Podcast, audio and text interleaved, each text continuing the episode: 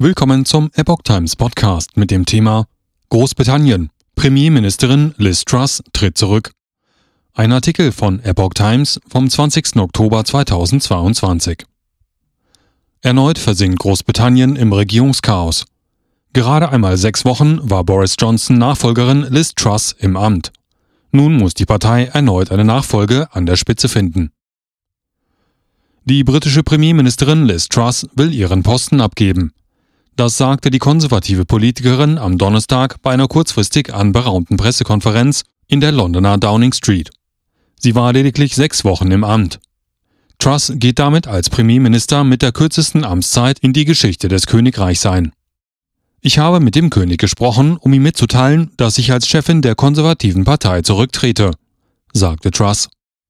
Als Premierministerin will sie noch im Amt bleiben, bis eine Nachfolge gefunden ist. Dieser Prozess solle bereits innerhalb der kommenden Woche ablaufen, so die scheidende Regierungschefin. Weiter sagte Truss, Angesichts der Situation erkenne ich an, dass ich das mir von der konservativen Partei übertragene Mandat nicht erfüllen kann.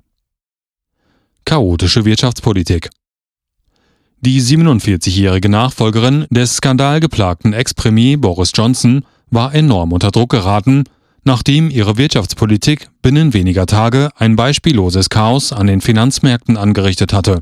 Truss musste eine politische 180-Grad-Wende hinlegen und verlor innerhalb einer Woche zwei ihrer wichtigsten Minister, Kwasi Kwarteng als Finanzminister und Suella Braverman als Innenministerin. Rund 24 Stunden vor ihrem Rücktritt hatte sie noch im britischen Unterhaus beteuert, nicht aufgeben zu wollen und eine Kämpferin zu sein.